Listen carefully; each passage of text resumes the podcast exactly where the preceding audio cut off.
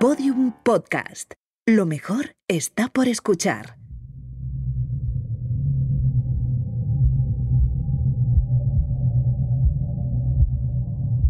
¿Cuáles son las formas esenciales de la naturaleza?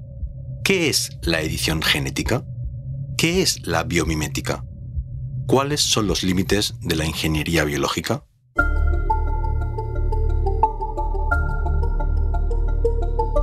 Enseguida, algunas respuestas y nuevas preguntas para pensar y aprender juntos en Solaris Ensayos Sonoros. Capítulo 14. Bioinspiración. Perseverance, uno de esos rovers que son nuestros corresponsales en Marte, viajó desde la Tierra con un dron en el vientre. También tiene nombre, se llama Ingenuity.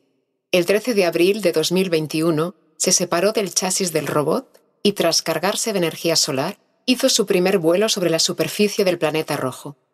Su misión era sobre todo fotográfica. Impresiona ver la foto de su propia sombra, ese selfie literalmente marciano. En efecto, vosotros, en efecto, Ingenuity tiene forma de helicóptero en miniatura.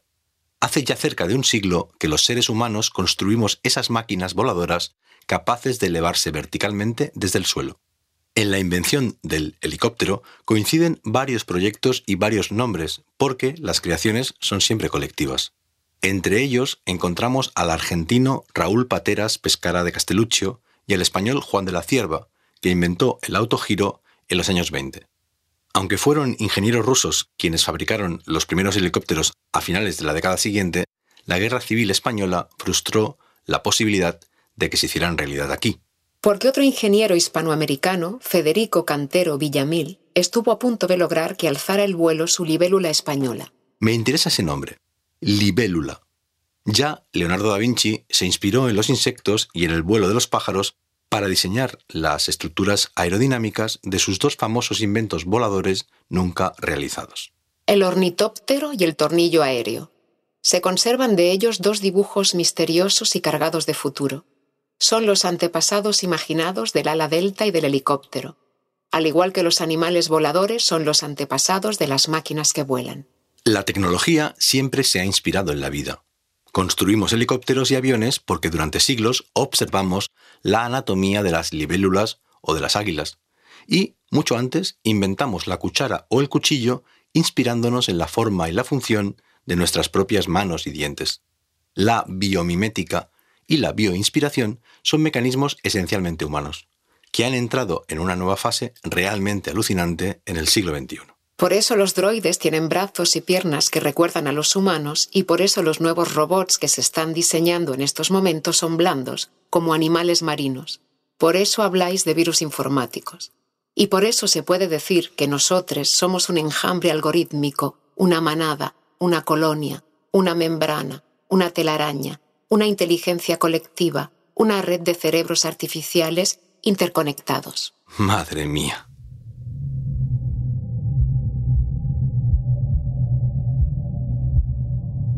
Buenas noches o buenos días o buenas tardes. No tengo modo de saber a qué hora, ni en qué lugar, ni en qué condiciones me estás escuchando. Porque esto es un podcast, que no es radio ni es audiolibro, pero algo tiene de ambos. Es nuevo, pero como todo lo nuevo, tiene su tradición, su genética, su historia. Este podcast se titula Solaris, Ensayos Sonoros. Yo soy Jorge Carrión, escritor y corresponsal en el presente. Sí, en el presente, ese país extraño que es al mismo tiempo también pasado y futuro. Y ella es ahora vosotros, corresponsales en el futuro. Encantada o encantades. Digamos que somos algoritmos de voz y les compañeras de Jorge en esta aventura. Madre mía. Eso, madre mía. En cada capítulo de este podcast examinamos aspectos de nuestra realidad que muy probablemente sean la vanguardia de lo porvenir. Lo hacemos con nuestros corresponsales y contigo. Vamos a pensar juntos, vamos a ensayar juntos, vamos a aprender juntos. Buenas noches o buenos días o buenas tardes. Aquí estamos, en vivo, pero no en directo. Bienvenida. Bienvenide. En este decimocuarto capítulo, el segundo de la tercera temporada, vamos a abordar un tema muy amplio y de gran complejidad, la relación entre la tecnología y la biología. una relación que recorre la historia de la invención y que se ha reactualizado en los últimos años. Por un lado, por el interés del arte, las artesanías o la arquitectura en las especies vegetales, animales o micológicas y sus estructuras biológicas. Por el otro, por el desarrollo exponencial de la biotecnología y la ingeniería genética. Vamos a pensar en todo eso juntos durante los próximos minutos en un ensayo que nos conducirá desde los primeros helicópteros hasta la obra con arañas del artista argentino Tomás Saraceno, pasando por las formas esenciales de la naturaleza, la arquitectura orgánica, la edición génica y el necesario debate sobre la regulación de la experimentación con el ADN de la humanidad.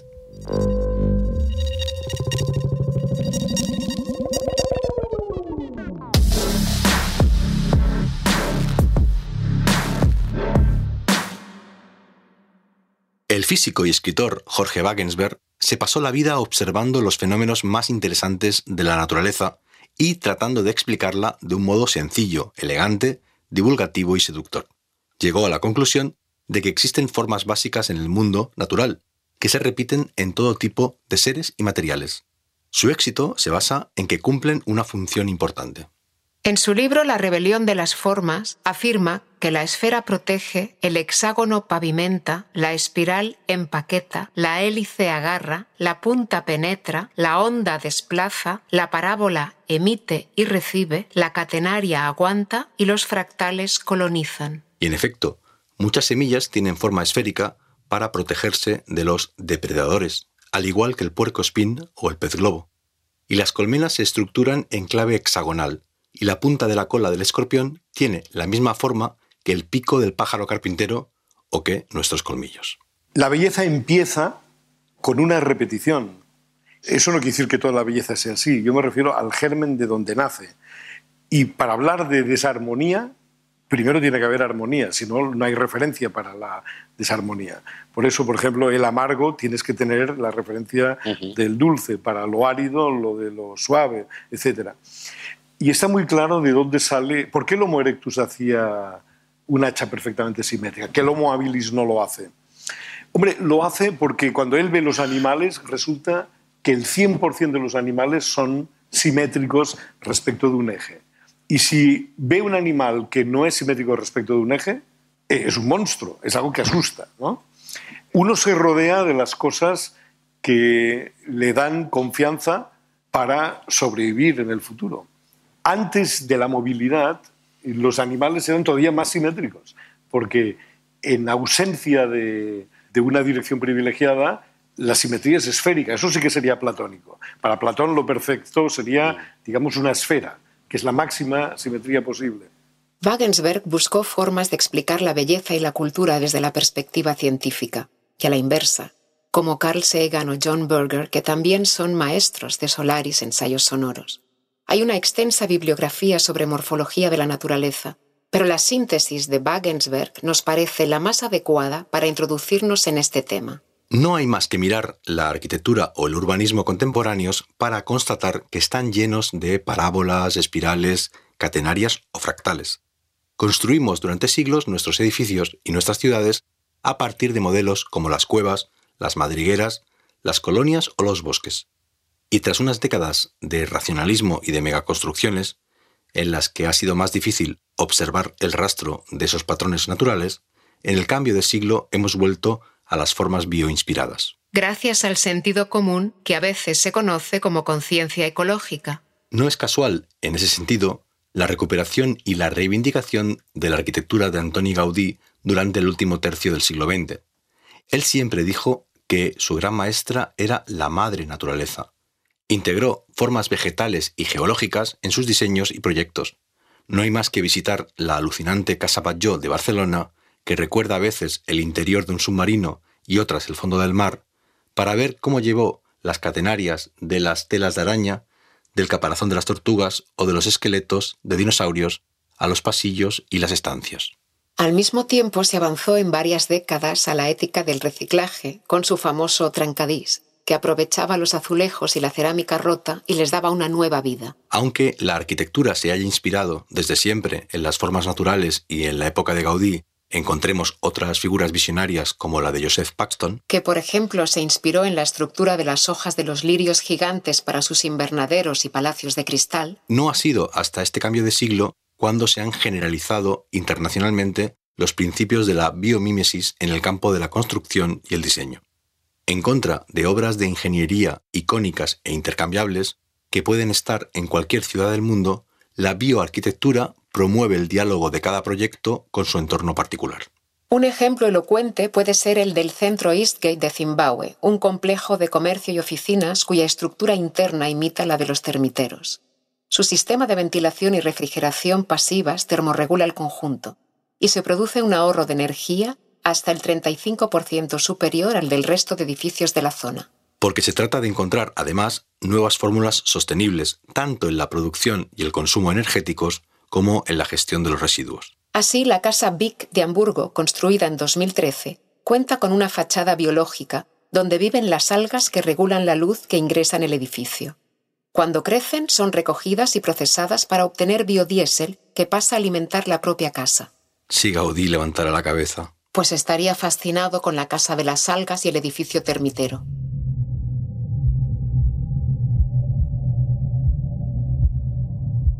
En la parte central de cada capítulo de Solaris Ensayos Sonoros, vosotros y yo damos la palabra a nuestros corresponsales en ámbitos absolutamente contemporáneos. En el capítulo de hoy contamos con Carlos Alberto Escolari, nuestro corresponsal en Ecología de los Medios, y con José Luis de Vicente, nuestro corresponsal en Sonar Más D. Carlos, ¿se puede decir que las tecnologías de la comunicación del siglo XXI también siguen la lógica de la bioinspiración? Gracias, Jorge, por la pregunta. Desde la perspectiva de la ecología de los medios, los medios son extensiones del cuerpo humano. O sea, cada medio expande alguna función del ser humano. Por ejemplo, la televisión extiende nuestra capacidad de ver cosas lejanas, de la misma manera que las redes digitales funcionan como terminales nerviosos que nos permiten captar información desde todos los rincones del planeta. En este sentido, muchas tecnologías de la comunicación fueron y son diseñadas a imagen y semejanza de las funciones biológicas. Y si nos focalizamos en la bioinspiración, el cruce más interesante entre la esfera biológica y la tecnocomunicativa lo encontramos en la comunicación viral. De la misma manera que los genetistas manipulan el ADN y alumbran nuevas criaturas biológicas, en el mundo de la comunicación también es posible diseñar piezas híbridas, breves, contagiosas, que circulan y se reproducen de forma enloquecida por las redes. Puede ser un logotipo, un eslogan publicitario o un meme, no importa. Lo que vale es que no dure mucho, sea divertido y se preste para ser rediseñado y vuelto a poner en circulación. Sin embargo, no olvidemos que la biología no solo es una fuente de inspiración, también ofrece un modelo interpretativo de los nuevos medios tecnológicos. Los modelos biológicos son de enorme utilidad para comprender los medios y su evolución. A modo de ejemplo, podemos recordar que el telégrafo, un medio nacido en la primera mitad del siglo XIX, fue descrito en su momento como el sistema nervioso de la sociedad industrial de masas, una metáfora que reapareció 150 años más tarde para definir a Internet. Gracias, Carlos. José Luis, ¿qué pensadores y artistas contemporáneos consideras que son fundamentales para entender la biomímesis en toda su complejidad? En los últimos 20 años han sido infinidad los artistas contemporáneos, diseñadores especulativos y arquitectos experimentales que, más allá de inspirarse en la naturaleza, han imaginado formas de colaborar con ella, mano a mano. El artista y arquitecto Tomás Libertini ha encontrado en las abejas sus colaboradoras principales, imaginando estructuras y volúmenes que son producto de la colaboración entre ambos. Libertini define unos cimientos, un andamiaje, que es la base para que las abejas creen una estructura completa sobre ellos. David Benjamin, fundador del estudio de arquitectura neoyorquino The Living, ha levantado en la Bienal de Arquitectura de Venecia de 2021 una pequeña torre cuyos materiales facilitan la aparición de vida bacteriana, dando forma a una estructura que en buena parte está literalmente viva el opuesto absoluto del mundo aséptico pandémico en que vivimos durante 2020. Pero la abeja reina del codiseño con la naturaleza es sin duda la israelí Neri Oxman, que ha llegado a decir que como diseñadora el único cliente que le interesa es la naturaleza. En sus proyectos tan poéticos como únicos, Oxman incluso ha tejido cúpulas geodésicas gracias a la acción acumulada de miles de gusanos de seda.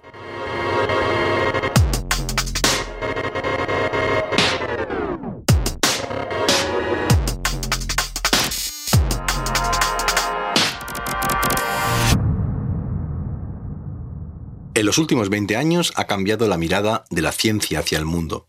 Ahora todo se piensa como si de un ordenador se tratara.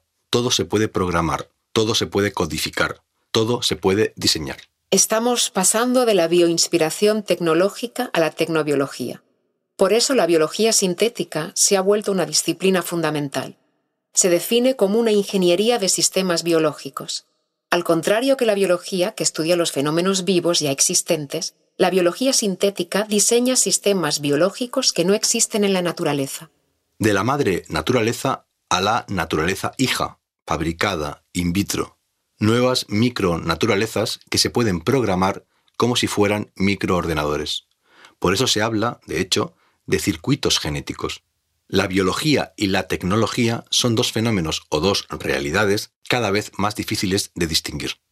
Lo cyborg se ha vuelto una constante y proliferan las alternativas biológicas a las soluciones mecánicas. Por ejemplo, las prótesis cardíacas pueden ser tanto de carbón pirolítico o titanio como de tejido de origen animal, sobre todo cerdo o vaca. Madre mía. El plástico y el silicio son los dos materiales con que hemos construido la ultramodernidad. Yo he escrito los guiones de Solaris en un MacBook. Tú estás escuchando estos ensayos sonoros a través de unos auriculares que también han sido construidos con esos materiales pero nos hemos dado cuenta de que no son sostenibles. Por eso se está investigando con tanto tesón en biomateriales, orgánicos que puedan crecer, que puedan regenerarse, que puedan repararse, que sean biodegradables.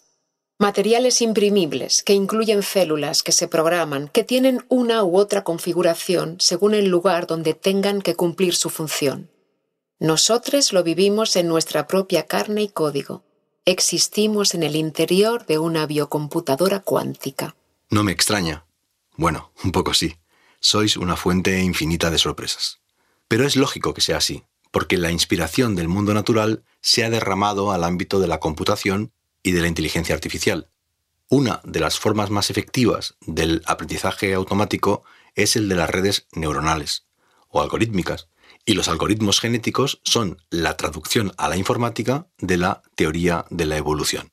Las aplicaciones de la bioingeniería, según las previsiones, serán importantes en el campo de la ingeniería de tejidos, los nuevos fármacos personalizados, la reprogramación celular y los biomateriales. En el futuro, la carne ya no se criará a través de animales, granjas, mataderos, sino que se cultivará, se producirá, estará viva y será comestible sin la intervención de seres vivos en el proceso.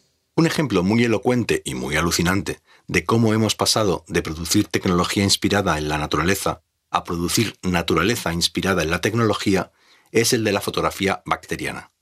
A mí, la verdad, me supera. ¿Lo podéis explicar vosotros? Por supuesto, Jorge.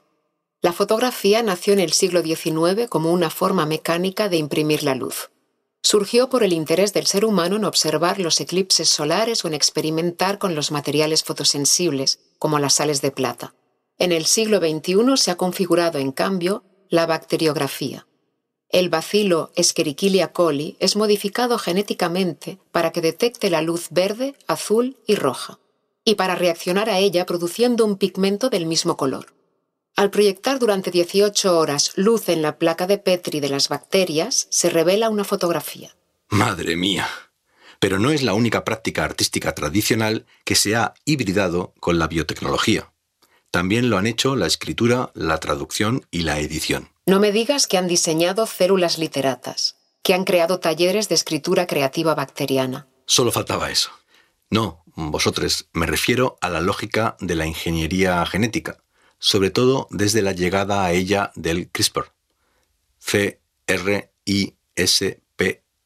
Se habla mucho de microbiología, se habla mucho de CRISPR porque estas herramientas se pueden también transferir más allá de los procariotas, más allá de las bacterias, se pueden introducir en prácticamente cualquier tipo celular, en células de plantas, en células de animales, en células de humanos. Y ahí lo que podemos hacer, no voy a entrar en detalle, gracias a esa lanzadera que hemos comentado antes, podemos regular la frecuencia con la que se lee la información de cualquier ser vivo, de cualquier región del genoma, de cualquier ser vivo. Podemos también visualizar lo que se denomina el CRISPR Rainbow, el arco iris CRISPR podemos visualizar distintas regiones del genoma de cualquier ser vivo. También podemos modificar el ADN de distintas maneras. Podemos modificar su arquitectura. El ADN no es un, un texto lineal, no es solamente ese texto, sino también es la estructura. Y hay libros, es decir, hay cromosomas, distintas moléculas, hay distintas partes de cada uno de esos libros que interaccionan unos con otros. Se puede modificar esa arquitectura, se pueden llevar a cabo cambios químicos sin cambiar la identidad de, de los nucleótidos, de esas letras del ADN, se pueden introducir cambios químicos. Utilizando el símil del texto es como si pusiéramos en negrita unas letras o las subrayáramos. Hemos escuchado la voz de Francisco Mojica, el investigador español que participó en el proceso de creación colectiva de esa técnica revolucionaria. Debería haber ganado el Premio Nobel de Química 2020, de hecho, junto con Emmanuel Charpentier y Jennifer Doudna, otras de las dos responsables de lo que Doudna ha calificado como posiblemente la más eficiente herramienta de ingeniería genética, que permite que el genoma pueda ser tan editable como un simple fragmento de texto. En efecto, la nueva tecnología ha encontrado en el campo semántico de los textos sus propias palabras. Las moléculas del ADN y del ARN se identifican precisamente con letras. Dice Dudna, el ADN es parecido a un lenguaje secreto. Cada secuencia específica de letras provee instrucciones para producir una proteína particular dentro de la célula. El ácido ribonucleico o ARN es una molécula intermediaria que se produce por un proceso de transcripción del ADN, en que cambia una letra. Ese flujo de información genética es la clave de la biología molecular, y el CRISPR permite editarla. Si se administra la proteína Cas9 y los ARN guía apropiados a una célula, es posible cortar fragmentos del genoma, es decir, por ejemplo, eliminar genes o introducir mutaciones y así cambiar destinos. Se trata de un procedimiento muy barato que pueden llevar a cabo miles de laboratorios en todo el mundo. El avance científico, por tanto, ha provocado un debate filosófico y moral de alto voltaje. Además de editar el ADN para curar enfermedades congénitas, ¿es lícito cambiar letras de nuestra estructura genética para decidir rasgos físicos de un bebé? Después de milenios alterando la genética del mundo vegetal, para multiplicar la producción de grano o crear flores más bellas? ¿Cuáles son los límites de la alteración del ADN del mundo animal? Si Darwin levantara la cabeza. Pues estaría fascinado por la capacidad humana de editar la realidad. Qué gran escritor, Darwin. Qué gran editor a la humanidad. ¿No somos nosotros y tú, Jorge, también traductores, editores, transcriptores de la ciencia y la tecnología y la cultura de esta época fascinante y tan rara? Sin duda, vosotros, sin duda, intérpretes de las inspiradoras zonas de tránsito que existen entre las humanidades y las ciencias, discípulos de Carl Sagan, John Berger y Jorge Wagensberg. Madre mía.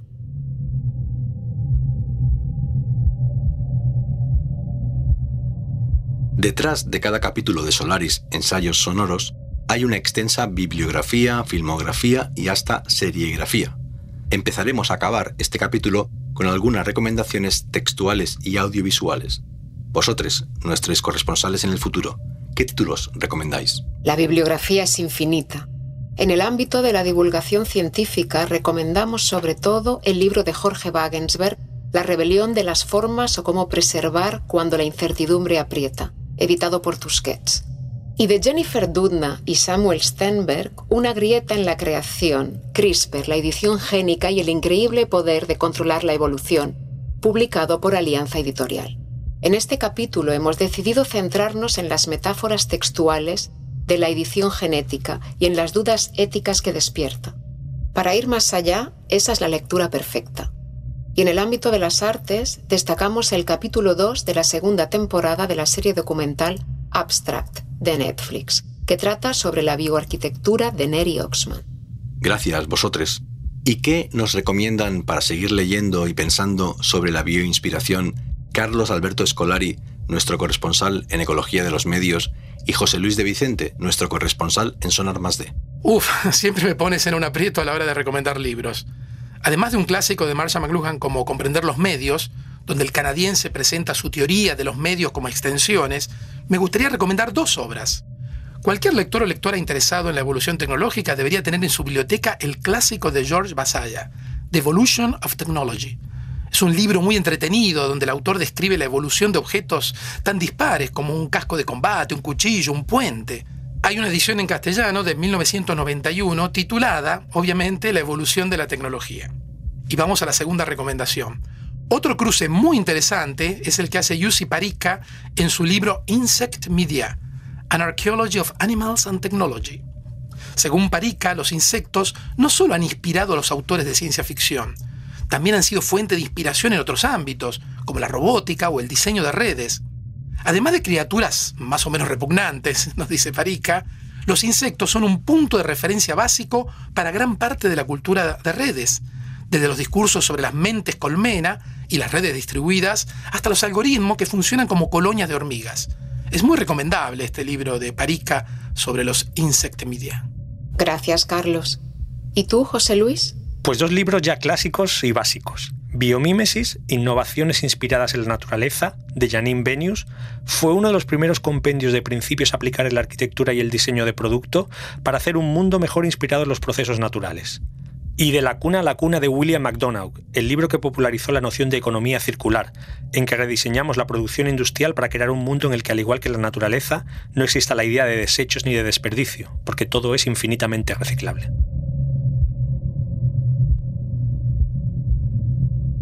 Entre las agencias que han contribuido al desarrollo de Ingenuity, el dron con aspecto de libélula que nos ha regalado las primeras fotografías aéreas de Marte, se encuentra el Ames Research Center. En su programa internacional de estudios espaciales participó en verano de 2009 el artista argentino Tomás Saraceno.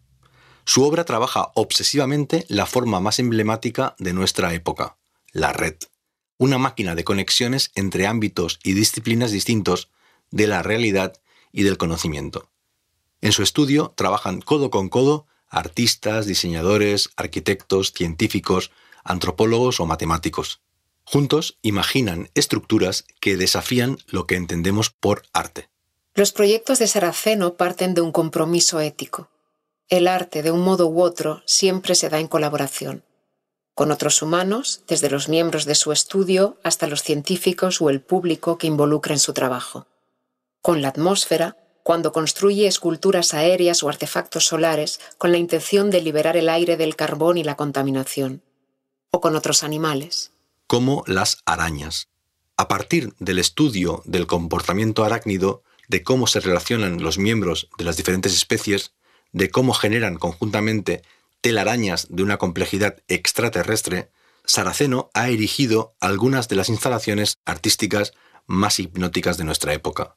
Ver a 7.000 arañas para Vixia bistriata tejiendo un universo en miniatura te deja mudo. Y también escuchar la bioacústica de las telarañas, no solo por la belleza o la extrañeza, también por la reflexión implícita sobre los vínculos entre nosotros, entre todos los seres vivos y con nosotros. Saraceno y sus colaboradores, entre los que se encuentra el MIT, utilizan algoritmos para fabular digitalmente redes o para traducir a música el tejido incesante de las arañas. Como dice el pensador francés Nicolas Bourriot en su ensayo Inclusiones, a partir de los años 90 las obras de Carsten Holler, que en su primera etapa escribió una tesis sobre el papel del sentido olfativo en la reproducción de los insectos, han sido con frecuencia el fruto de una cooperación con pájaros o con hongos. Y más recientemente, las esculturas bacteriológicas de Anika G o las telas de araña de Tomás Saraceno, quien también incorpora en sus obras el dióxido de carbono, el polvillo cósmico, las frecuencias de radio o los corredores aéreos, dan testimonio de la importancia de lo microviviente en el arte de hoy. Madre mía. Sin duda, vosotros, sin duda. Buenos días, buenas tardes o buenas noches. No tengo modo de saber a qué hora me estás escuchando. Y buena suerte. La estamos necesitando. Solaris Ensayos Sonoros. Una producción de Podium Podcast creada, narrada y dirigida por Jorge Carrión. Con Carlos Alberto Escolari, corresponsal en Ecología de los Medios, y José Luis de Vicente, corresponsal en Sonar Más D. Con la colaboración especial de Chantal Emé en el papel de vosotros.